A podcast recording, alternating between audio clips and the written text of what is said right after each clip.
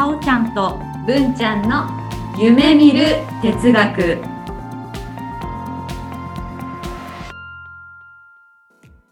この番組は NPO 法人カナエルで活動するさおちゃんこと菅原沙織と文ちゃんこと鈴木志門の好奇心旺盛な2人がさまざまなテーマに沿ってゆるーく知的探求する番組です。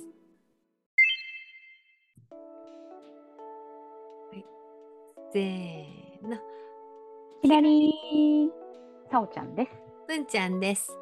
ごごきげんよう。はい、さおちゃん。あ、こんばんちは。今日はですね、メラメラと、もう笑いが止まらないんですけども、うん。もうあえて、はい。このご時世、はい。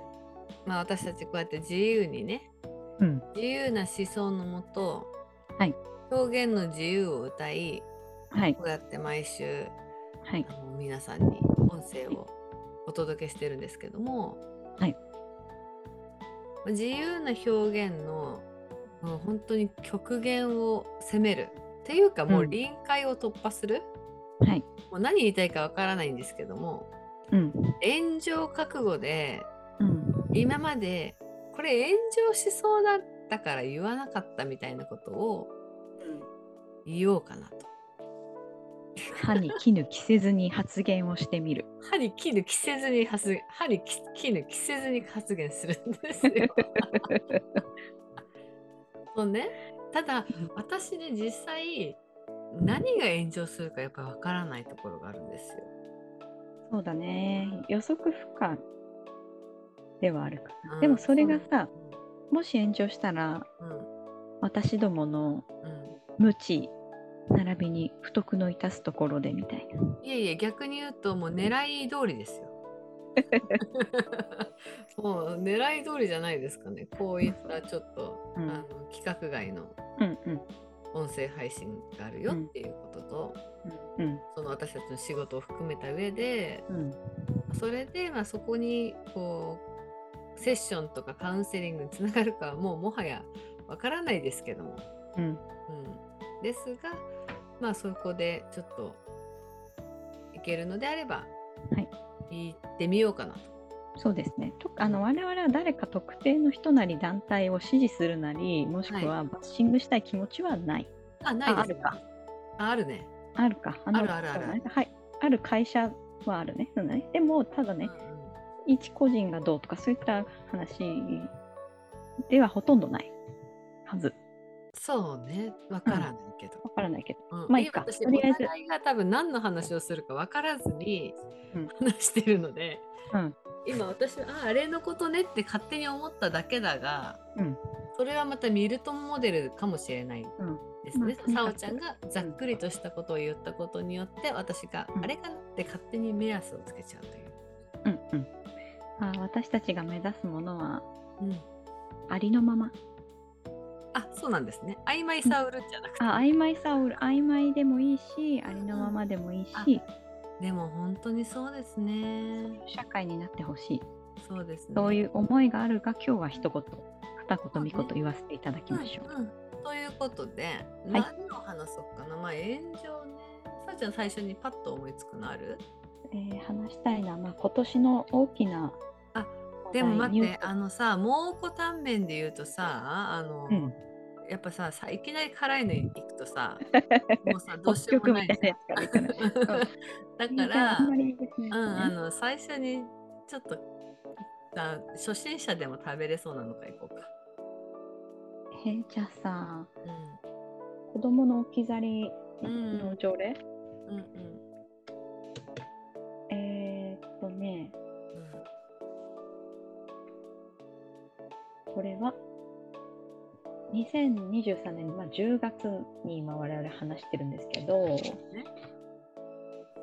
これは埼玉県かな？埼玉県が子供を自宅に放置したまま外出したり車の中に置き去りにしたりする行為を児童虐待と位置づけて禁止する条例改正案が10月4日埼玉県議会に提出された。で、委員会などで審議された後、10月13日に採決される予定と。あま可決はされてないんだね。そう。で、10えーと、可決されれば、放置や置き去りの禁止を明文化した全国初の条例となる。らしい。まあ、外国はさ結構それが厳しいじゃない？そうみたいね。アメリカが特に厳しいと聞いたことがあります。うん。でね、うん。えっ、と、ヤフーニュースでわかることの一部なんですが、まあ、改正案では保護者や保育園職員などに対し罰則規定はないものの小学3年までの子どもの放置置き去りを禁じる。うん。小学4から6年の児童についても放置や置き去りをしないことを保護者らの努力義務とするなんか放さ、置うんうん、アメリカとかだとさそれこそそのその罰則がうんあるんだけども、うん基本的にはベビーシッターとかがすごいたくさんいるじゃん。そうだね。若いあの子たちがそうそうあのベビーシッターをアルバイトでやる文化みたいなのがあるじゃない？うんうんうん。で日本ってそういう文化がそもそもないじゃない？ないよね。ということはじゃあその子供は一体誰に預かればいいんですかっていう。本当それ、もうそこだよね。そこ、うん。なんかどうやらね、うん。これは東京新聞のウェブ版でちょっと載ってるであろう画像でね、置き去りになるケースは、うんこれは小学生以下を示すとか言ってるけど、子供だけで公園で遊ばせる、うん子供だけでお使いに行かせる、あ高校生の兄弟に子供を預けて外出する。高これら校生もダメなの？うん、3つは置き去りとなるってなってる。ええ高校生のさ、お兄ちゃんお姉ちゃんに預けちゃダメなの。ね預けるよね。預けるよね。なんならもっとさ年ちっちゃくても預けない ?6 年小学校うん56年とかでも預か,、ね、預けるでしょそう思って思うんですけどね。う。うん、これ、ちょっとさ、ややりすぎちゃってるよね。というかね私最近思うんですけども、うん。あのこういうこうアイディアというかこのなんていうの原案を考える人が、うん子育てをしてるんですかっていう、そこわかりませんね。うん、思うんですようんねあ。の私思うの、それと一緒で、インボイス制度をええ始めようってやった人は、請求書出したことあるんですかっていう。そうなんだよね。そういう、なんか、ああれあるよね。なおめんどくさくなったよね。そうだよね。なんかね、仕事増やしてくれるんですね、こういうのってね。本当にね。なんかしら、本当に。もうでもこれでさやっぱ何かしらのお金とか動いてんだろうねってやっぱ思うよね。業者にね。ね。うん。なんかさ、政府が何かやって、まあ、天下り先なを作ってるのかわかんないけど、うん。まあ、こういう知らないことの憶測で話してしまうことも今日はちょっとお許しをということうんで。そうですね今日はうん延長する回だからね、うん。うんでもなんかそう思っちゃうよね。しちゃうよね。なんかこれはもしかしたらルサンチマンというか、その持たざるものの、あのあれかもしれない。うん妬みなのかもしれないけど、なんで仕事増やすとかさ、これやっていい気分になってんのかとか思っちゃうんだよね。わかるだからなんかやっぱ納得いかないことがすごい多くてうん。でも法令で決まった場合それが罰せられちゃうわけでしょ？ってことはうんうん守んなきゃいけないわけでしょ？みたいな。そう。今回の子供のこの置き去りの件の条例は、どこまで厳しくなるのか。でも通、虐待を受けた子供を発見した場合の通告・通報も義務化。いずれも罰則規定はないか。ああ、で罰則はないんだ。罰則はないけど、なんだ？しかもあれだよね努力義務って言ってたね。努力義務ってね。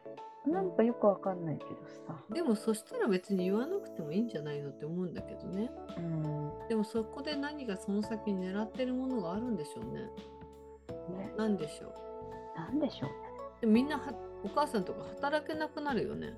そうなるよね。ちょっとパートで3時間だけ家を開けるとかもさ、ダメってことじゃん、こんなん。ね。ううんんまあ、そのうちご縁のある私がご縁のある小学生小学校とかは、うん。やっぱりあの保護者会とかはもう子供を連れてきちゃダメみたいな、あそうなると1年生からねみんな子供を家に預け預けるとか留守番させた状態で来るんだよね。あ、うんうん。そういうのも全部ダメってことよね、そうよね。うん。日本はどうするのかしらね、本当に。なんか、置き去り、なんか置き去りをめぐっては、あの幼稚園バス、保育園バスで置き去りにされちゃって死んだ子がいましたねみたいなこと文章書いてあったりするけどさ、それはもちろんなんかやった方がいいけど、お留守番とまたちょっと話違うわそこはさそこがじゃあ逆にうん。したる保育園とか幼稚園とかの方に対して、うん、やっぱりその罰則とか、まあ、うん。努力義務を課せればいいんじゃないんですかって思うんですよね。うん、うん。多分でも先生方はあの結構ねもうお仕事もすごく多くて、うん、まあ、これ以上って思われる方もいらっしゃると思うんですけども、うん、でも実際珍しい話じゃないね。亡くなることまでは結構珍しいんだけどもうん、巷の幼稚園とかでもやっぱりありましたよ。へえ、そうなんだ。うんやっぱね、子供が寝ちゃうの、それ、椅子で。そうそうそうそう。あ、だから見えないの？寝ちゃってて、私の知ってる県だとやっぱり子供が寝寝ちゃっててでかつあの幼稚園はねなんて言うんだけど2園回るのよ。へ A 園 B 園でその何？キャンパスが違ったりとかすると、うん、うん、結局こっちに置いてこっちに置いてみたいなことをしちゃってて、はい、はい。入れ入れ違いとかおお子さん同士をしててうん、うん、うん、うん。で結果そこで1人置き忘れた状態ででお互いがお互いの園にいるだろうみたいな、まあ、連絡を取ってなくってはい、はい。で、まあ、その幼稚園の先生方は気づかないうん、でかつそこからあの車庫にうん。入れてしまって運転手さんもいなかったみたいな。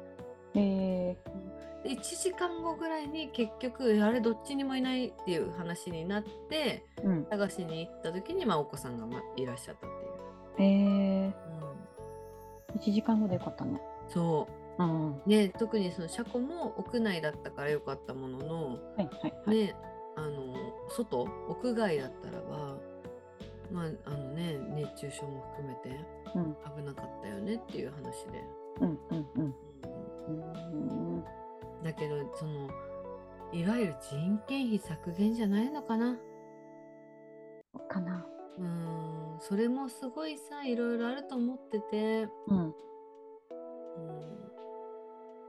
うん、ね、効率ばっかり求めて。そうね。というか、うん、これからどうなっていくんでしょうか。ねそれもちょっといろいろ考えちゃうよね。うん。じゃあ一番辛いのいこうか。行きましょうか。うん。そこに行きたくて仕方がなかったんだよね。そう、時間もね、ちょっと足りなくなっちゃうから行きましょうか。まあ、2023年を騒がせたうん。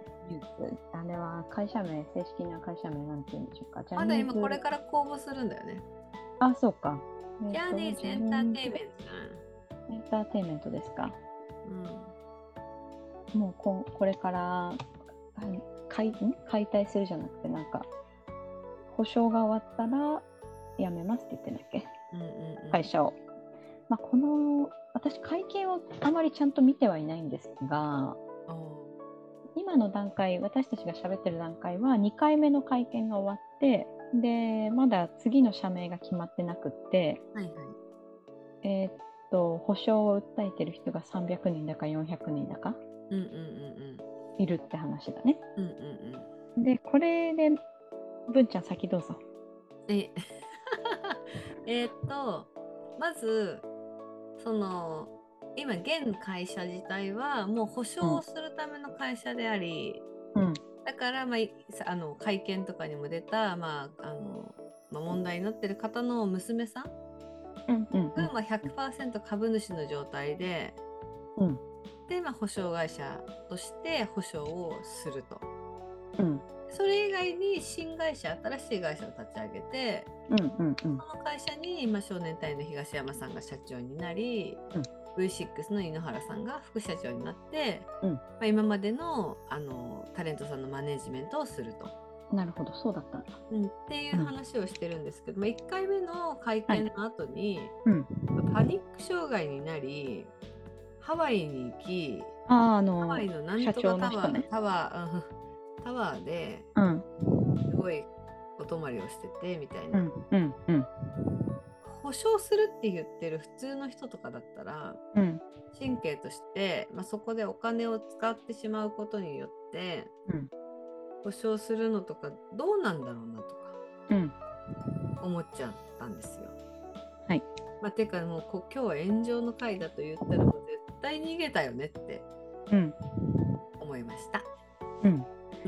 私私2回目の会見でその社長の方は出てこなかったとニュースで見まして、でなんか手紙なのかな、うん。それを井ノ原さんとかが読んだとうんうん。でその内容をニュースで言っててさもちろんニュースだからこうどっかいいとこだけ切っちゃってるだろうなとは思うんだけど、なんかその社長の人はさお母さんからの、まあ、教育があんまり良くなかったじゃないけどさ、うんうんうん。なんていうの？自分はパニック状態になったりしたとかさ、なんかまあど毒親とまでは言わなかったけれども、まあ、正直ちょっとなんだろうな一般家庭とは違うような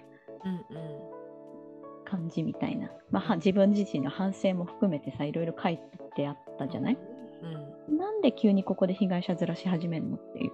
そうね。あの別に個人その人個人がそういうふうに思う自分大変だったなって思うところは別に尊重するけどうんうんうん。これ会社としてやってるからねと思って。そうなの。そこがさポイントでうん。あのそれこそその多分なんですけどうん。あのひ東山さんはジャニーさんに気に入られててうん。私の勝手なあれですけども、うん、文ちゃん文ちゃんの推測ね。推測ね。うん。あの同じ被害者と同じようなうん。経験をしてると私は勝手に思ってる。うん。だけど井ノ原さんは違うんだと思う。うんそうするとなんか井ノ原さんと東山さん社長と副社長のまあ多分心境というか、まあ、ポジションが多分全然違っててうんその中でその副社長の命の方がうんなんか企業とだから謝るんだけどうん別になんか自分はそんな関係ないんだよねみたいなところをちょっと見受けられたシーンが会見であったんですよ。あそうなんだ。結構その、あのなんて言うんだろうな感情的になって当ててない人が喋ったりとか。うん。っていうとこの時にまあまあまあまあみたいなうんうんうん。感じで言ってたんですよね。まあ。まあまあっていうのって加害者側あくまでも加害者被害者でやると加害者側は言っちゃダメじゃない。うん。って思ってて、うん。でなんかそこがすごい気になったなって思って。うんうんうん。見ててね。うん。だね。あとは、うん再犯防止、うん。に努めるっていうあの内容とかも、うん。えっ、とまあな主犯亡くなられてるからうん。そもそも再犯って、うん。そのまた社長も同じ性癖を持ってて、うん。ね、同じ行為をしないとするとかうん。そういうのがない限りはないんじゃないですかって思ったのは私だけ？ああそうね。まずその最もうん。裁かれるべき人はもそうなの。ういないというね。そうなのよで何今更言っちゃってんだろっていう気持ちは多分日本全員全員あるね。やるなら生きてる時にやるしかなかったのよねあれなんでやんなかったんだろうね。やってたやってたもみ消しあやってたか。あそっかそっかそっか。もみ消してたんだ。うんまあ、もみ消してたのとその忖度だよねああそっかそっか。うんこれさあのひ被害者側はマスメディアも全部訴えたらいいと思うんだけどそれダメなのそれもでもありだと思っててうん。やっぱりすごい言われてるのが BBC とか外国、まあ、今度ほら国連のね話とかもあるけども、あのやっぱりその日本の人たちが知ってるのにうん。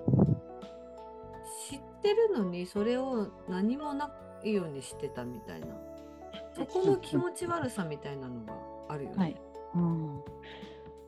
だって私学生の時知ってたもん子供もし結婚して子供が生まれて男の子だったらジャニーズに入れようって。あでもジャニーズに入れたらジャニーさんにあれなんかねえあれされちゃうからっていう話とかを中学生時代の時にしてたよ。あみんなジャニーさんのお気に入りなのかな？みたいな。あはいはいはい。確かにね私も本当か本当じゃないかうんうん。わかんないなっていういう気持ちはあったけどやっぱり友達の間でうん。私学校が渋谷駅のそばだったんだよね。うんうんうんでなんかそのそこら辺から見える大きなあたたあの高いマンション？うんうん。背が高いマンションの上の方にはなんかジャニーさんが部屋持ってて、うんうん。もうこれ何もかもわかんない本当かわかんないよ全て、うんうんうんうん。マンションがあることは確かなんだけどあの上の方の部屋は、ま、ジャニーさんがもなんか持っててあと他の部屋もなんかジャニーさんが持っててうん。でなんかそのジュニアなのかジャニーズかわかんないけどあのタレントさんとかがいて、なんかおにぎりをねジャニーさんからタレントさんになんて渡されてうん。でなんか具が入ってたら今日は言うだよみたいな意味らしいよみたいなはははみたいなさそんなことあるみたいな。うんうんうんうんどこなどの部分が本当でどの部分が作り話かも今となっては何も分かりませんよ。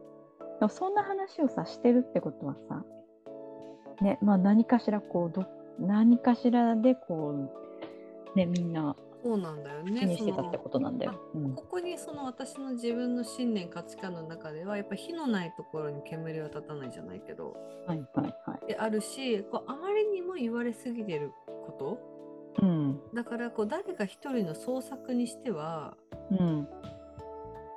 あのもうみんなが知ってるみたいな感じって思ってたんですよ。うん、で文ちゃんが思うのはなんでみんな知っててうん。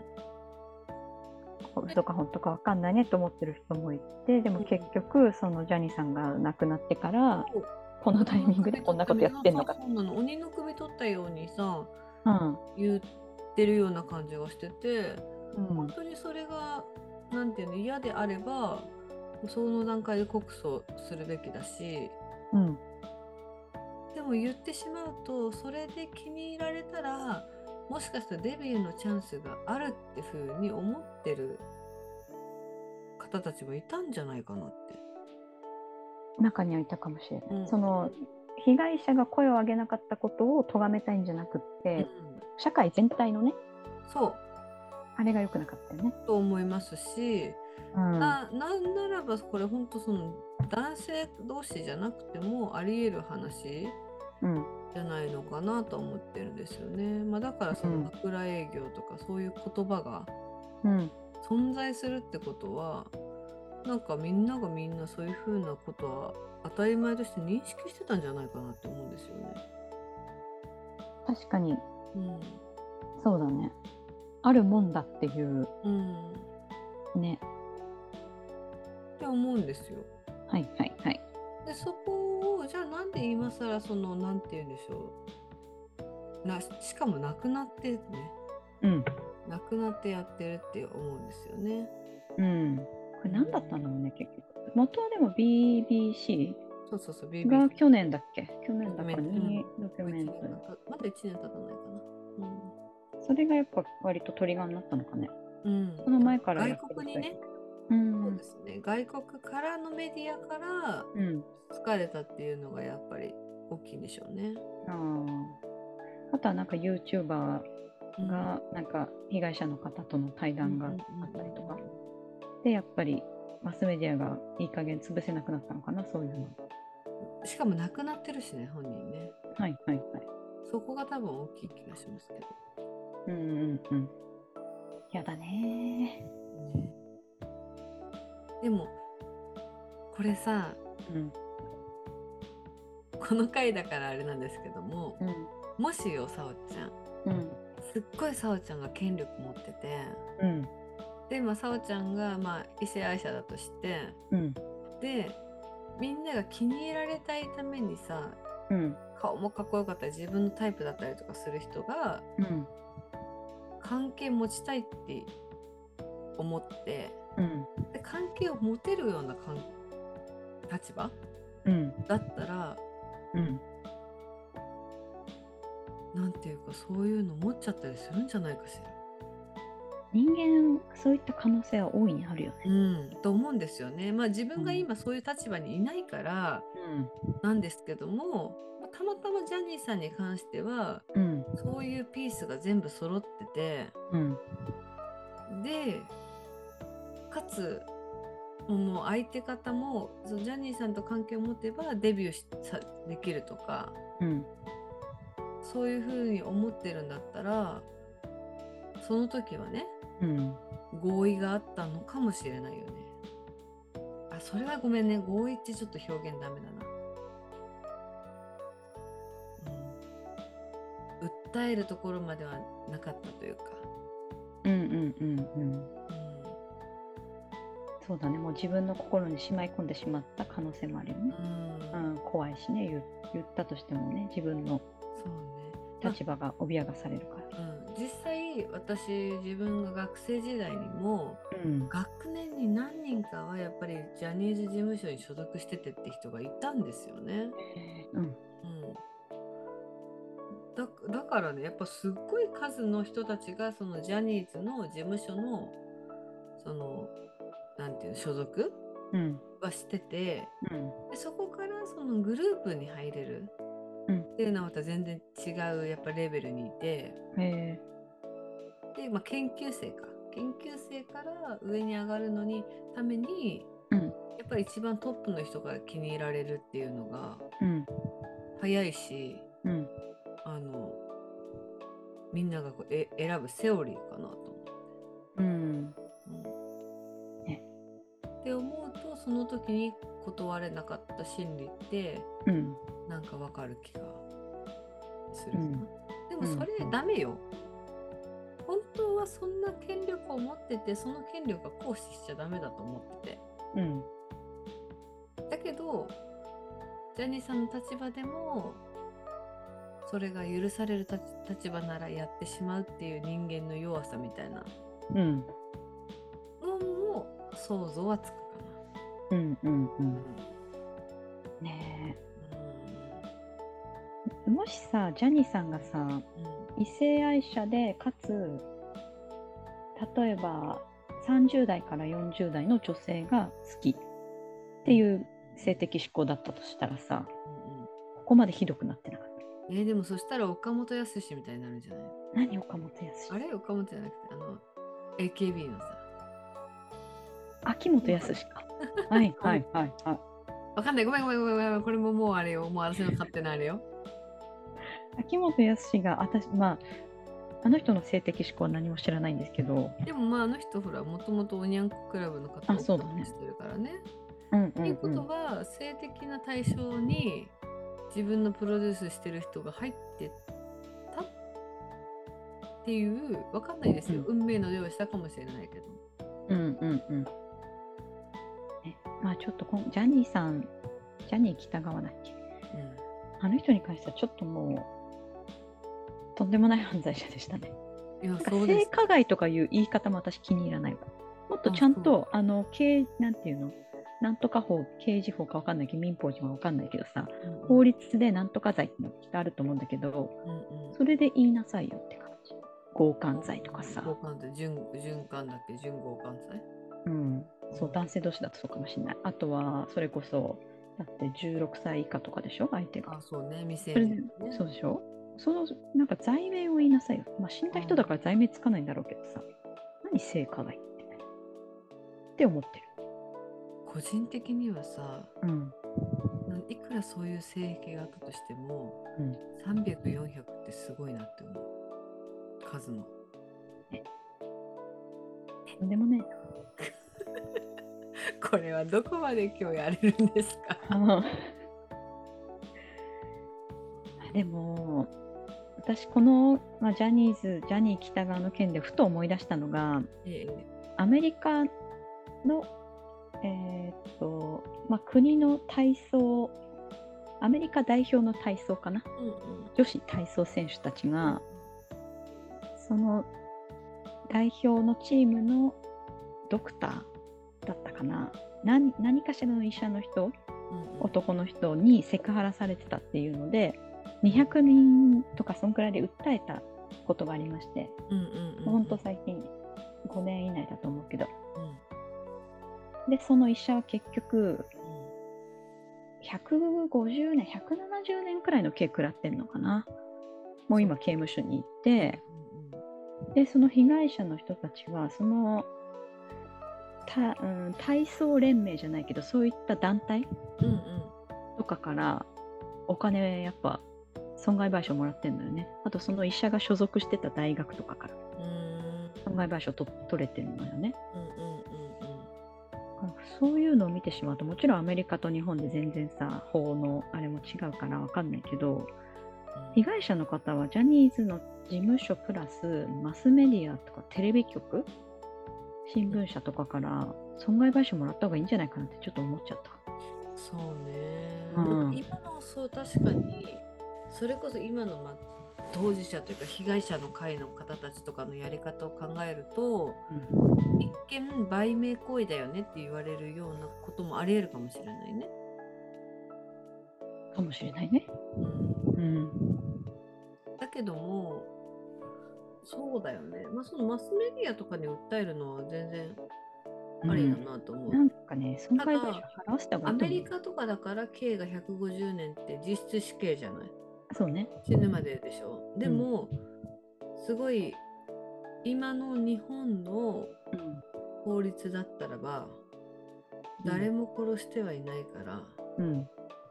死刑にはならなかったわよね死刑にはならなかったね。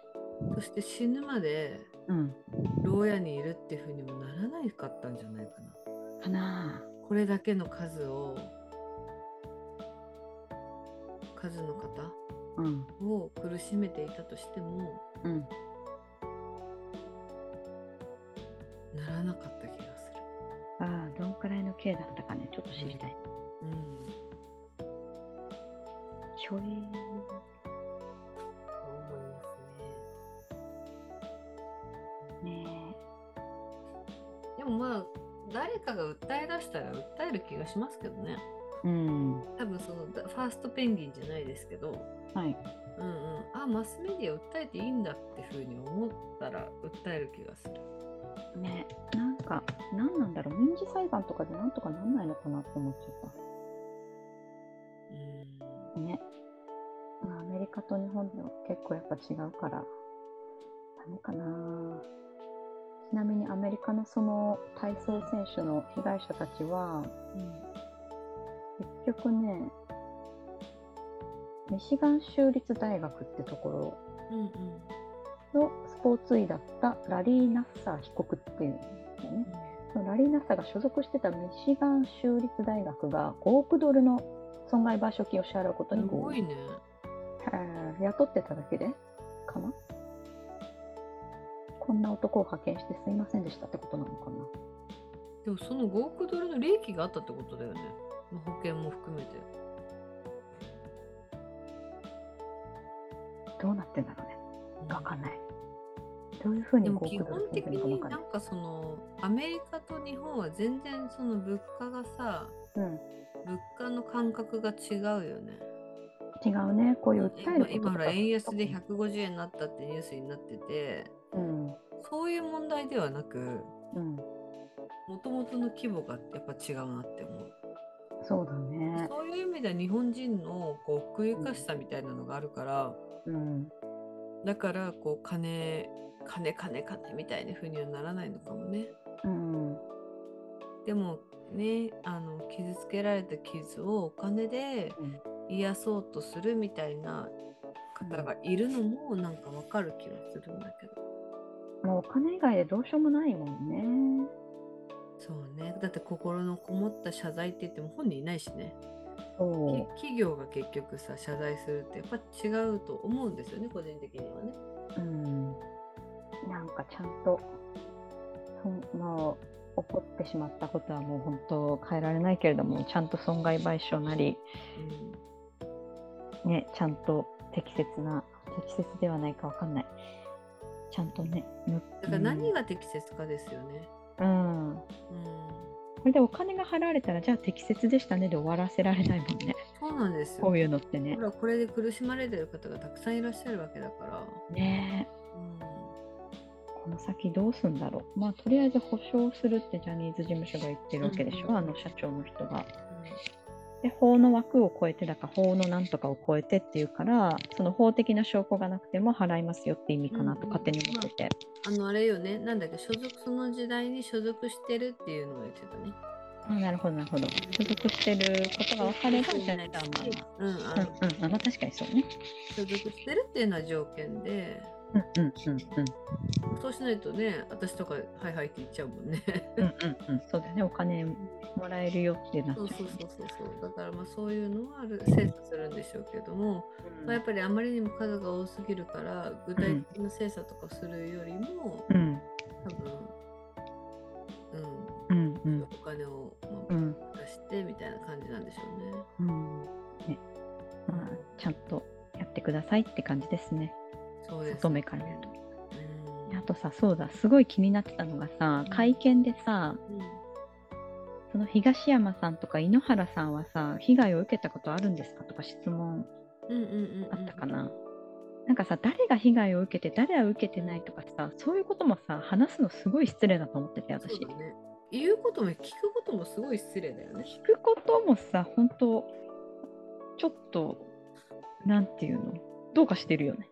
なんかさ、そこじゃないんですよっていう。この会見の中で大事なところっていうのは、そこではなくて、それってもうあなたの興味ですよねっていう。うんうんうんその興味のところをすごいどさくさに紛れて入れ込んできて大事な時間に。うんそれってすごい失礼だよね。だって選ばれた記者で、うん。ね、あの、その記者としての仕事をしてないなみたいうんうんうんな。いや思ったね。うん。うんなんかね。まあでもファンとかだったら興味があるんだろうな。それこそさっきの自分のずっと昔に聞いてた噂がうん。本当だったのかなみたいな。自分がいいなと推してたさ推しもうん。ジャニーさんと関係を持ったのかなっていうのはうん。個人的にやっぱり気になりなることはなるかもしれないね。うん。うん。ねでもそれそれとねあの押すことは関係ないよってまたそれを押せばいいじゃないっていうのを錦戸くんが言ってたよ。あそうなんだね。うん。そうだね。うん。錦戸くんもでもやめじゃにだよね。そうなんだね。えー、うん。患者にね。患者にでやめじゃにな。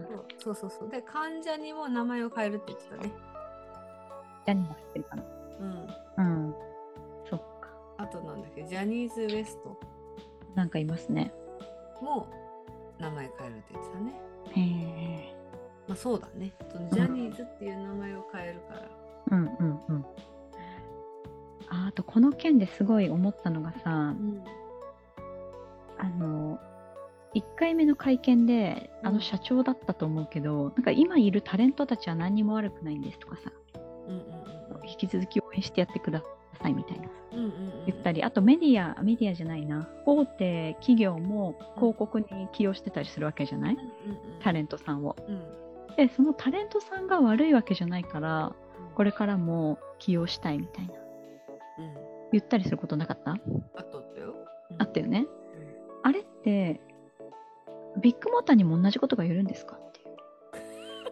思いません？何あの会社、の営業さんはうん。本当にいい人だから、このかだからビッグモーターと関係続けますって言ったらさ、あれちょっと変ちょっと違うんじゃないかなって思うでしょ？でジャニーズになると、うん。あまあそうだよね。だってこの個人はすごい頑張ってるもん。っうん。てなるじゃん。これって何が違うかなと思ったらジャニーズの方はその一人の下っ端っていう言い方じゃないや。なんていうのかな。個人のそのタレントさんのことを知っているから顔も名前もどんなキャラクターかも知っているからそこに感情移入というかその人をが好きだなとか思うけどふとじゃあビッグモーターの社員さんと私存じ上げないんだけど何も知らないじゃん。だから社員さんもそんなんかなんだろうな。もうビッグモーターだけでもう手を切った方がいいみたいな。気持ちになったりするじゃない。いかにこう個人を知ることでその人に対する扱いが関わるかみたいうんそれがさそのアイドルっていうさ、うん個人のタレント事務所っていう特徴だよね。な。うん。基本的にはさあの AKB とかと同じで私のことは嫌いだっても AKB のことは嫌いじゃないでくださいみたいなさ 聞こえてるのかな まあそれそれがそうじゃない？子が嫌でも、うん。本当にを安心してくれればなんだろう、うん大元がダメだからうん。子もねあれなんだけどうん。だけどそれはそうだよねなんか今回ね、まあ、ジャニーズに関しては私反社会勢力だと思ってんのねジャニーズって会社は。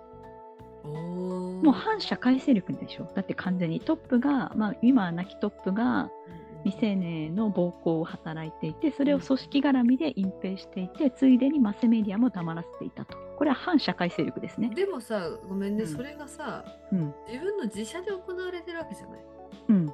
自社っていう密閉した密室の空間で行われてるわけだからうん。でそれをさなんて言うんだろうな他の人たちに共有してたわけでもないし他の人たちに何かそういったところで課外活動があったかって言ったらないよね。ないけど、まあ、内部で行われてること自体もアウトですよ会社として。あそうそうそうだからその結局は、まあ、ブラック企業とかと同じだよね。あそうね。うん、内容で言うとね。うんうんうん。まあだけど、うん一般的な外側にいる人からすると提供されてるものが、うんちゃんと結果が出せてるんだったらばそれでいいよねっていうふうにあー普通の企業から見てってこと？そう。いくらブラック企業でめちゃめちゃこき使われた居酒屋とかでも、うん。一般のお客さんから来たら行って、うん。まあ、安くて美味しくて早い早く出し提供いただける。うん。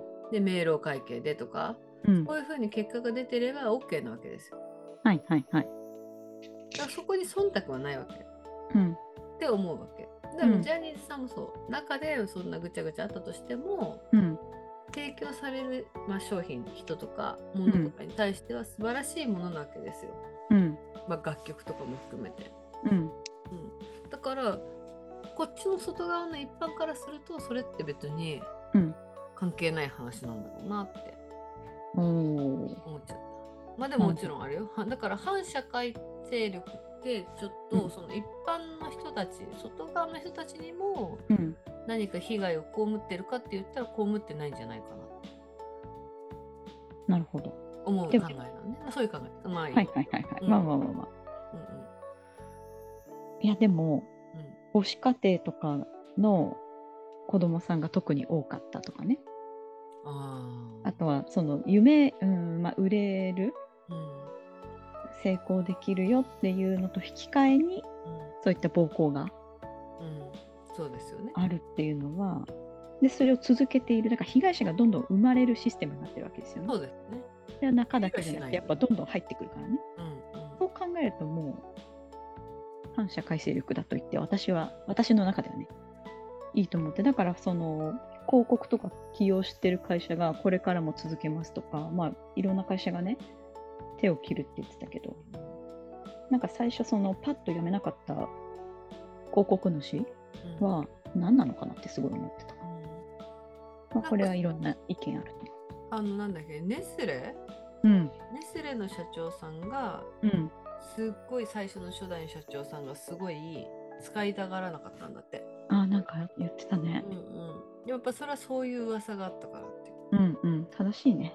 うん。判断としては、今思うとね、まあでもうん。今、あの社長が変わって使ってるんですけどね。あそうなんだそうそうそうそう。へえっていう裏なんか面白いねあうんるあるですけど、うんやっぱりその顧客も持ってるじゃない。ね。うん、顧客持ってるからうんやっぱその人が採用したらその顧客は芋づる芋づる式に商品も売れるしうん。って考えたらねやっぱり使いたくなる企業はすごいわかるよね。うん。でも今広告業界大変みたいですよ。そのもううちうちで決まってるじゃないですか。はいはいはい。何ヶ月前のやつとかが。うん。その表現の仕方によってはクレームになるし、まあ、もっと赤字になるから、うん。お蔵入りしたりとか調整したりするのですごい大変だと。うん。うんこれはますます AI というかなんかアニメだったりうんうん人を使わない方が楽になってきそうだよね。そうん。まあ、実際そういうほらスキャンダルがないからね。そう。スキャンダルがない方へない方へ。うん、あの最近その AI のグラビア写真うん。とかを拝見する機会があったんですけども、へえ。すごく可愛いらしくうん。本物っぽく、うん。うん、なるなる技術ってすごいなと思って。へえ。それはさ AI の AI が作った女性なり男性の画像だからうん、その人は傷つかないね。人じゃないからね。そう人じゃないからは存在してるからね。あうん。だからもうそうよね。そうねの感覚が人間が追いつくかっていう話になってくるかなって思う。うん。まあでもあとは他のこううん方面から考えると人の仕事を奪うなって思う人も出てくるだろうけどね確。かにね。まあまあまあまあうん両面ありそこになりたい人もやっぱりいっぱいいるからいるわけだからね。うん。うんうん。でもそうよね。だからそういう仕事をするときにあたってうん。そういう風な関係を持つとってもいいって思う人もいらっしゃるかもしれないね。うん。うんうん難しい。うん、難しいですね。ね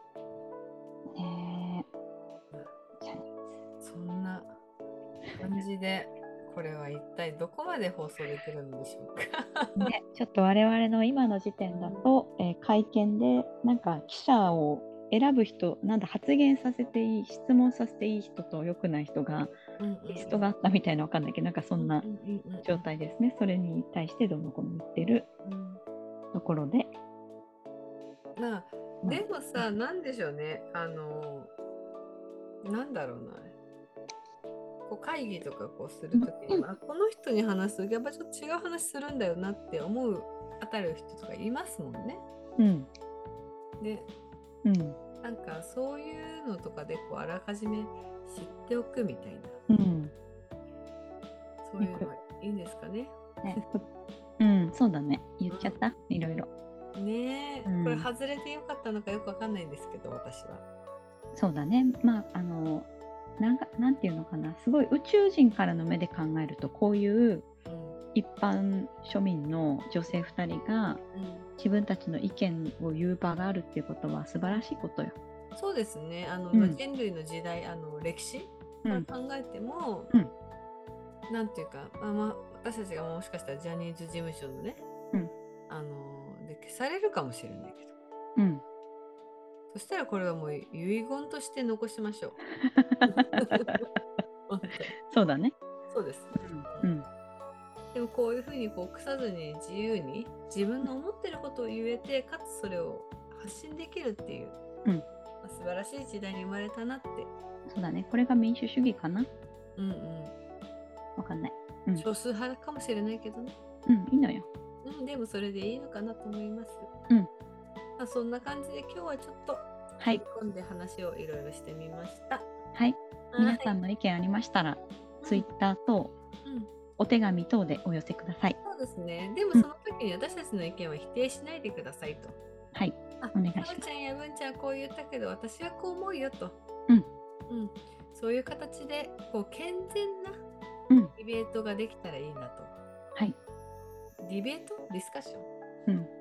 できたらいいなと思っています。はい。はい。それでは今日はこの辺で。